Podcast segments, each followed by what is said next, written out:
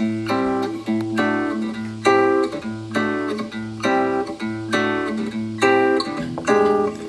り込んだ君を起こして月を見よう。こんな綺麗な月は生まれて初めて。久しぶりに万次郎さんの、まあ、辰巳万次郎さんですね、の、あのー能を見てきました。焚木能。えー、場所がね、大阪のグランフロントのそばにある、えー、広場なんですよ。大阪・関西万博100 1000日前イベント。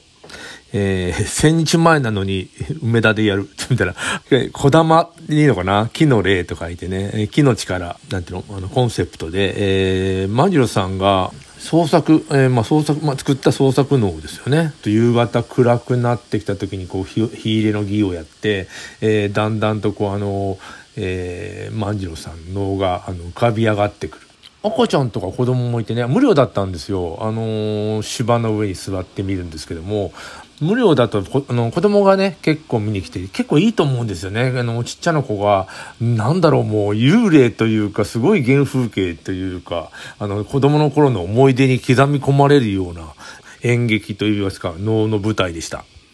今回の能の舞台は、大阪のね、えーあ、そうそう、大阪府木材連合会っていう方が、えー方々が、なんていうの、主催者におりまして、えー6本の御柱、木の大きな柱ですよね、を立てかけてて、舞台もなんか厚、非常に、厚みのある木、えーで作った、あの木材で作った舞台ですよね。えーそれがね、まあ、あんまりその、広くはないんですよ。なので、なんていうの暗いところ、能面って僕被ったことあるんだけど、目がのところにちょっとね点み、点なんですね。あの、目からあの少しだけ見えるという状態で、とても怖いんですよね。あれを被って動くと。あの、自分がどこにいるのか、もう目をつぶって、えー歩くよりマシぐらい。あの、えーほとんど目をつぶってるような状態になるんですね。で、しかも暗い。で、柱が4つ、あの、能枠堂とかには立ってるんですけど、だからあれを目印に動いたりするそうなんですよ。柱立ってなかったから、えーいつもと違う、あの、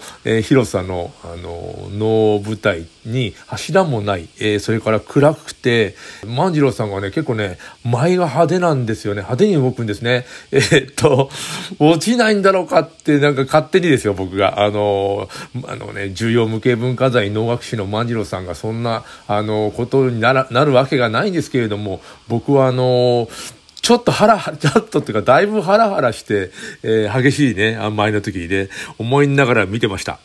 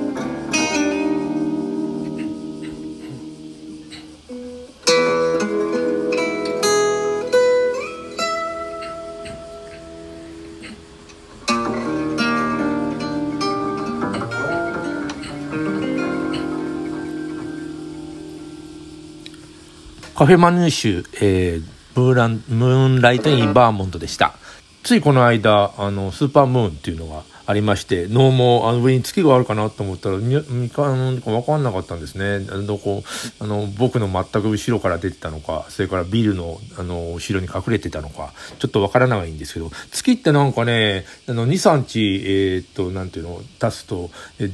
なんか違うところに出てたり、なんか、なんか難しいですよね、あれね。難しいって言うか、いつも同じところにいないから。で、まあ、やったそのイベントは、あの、2025年にやるあの、大阪万博の、えー、1000日前のイベントなんですよ。1000日前でやればいいのにと ちょっと思ったんだけど、えー、場所ないもんね。なんか、あの、なんていうの、ちょっと広い場所ってなかなか取れないから、まあ、それでグランフロントの、あの、近くでやったんだと思うんですけども。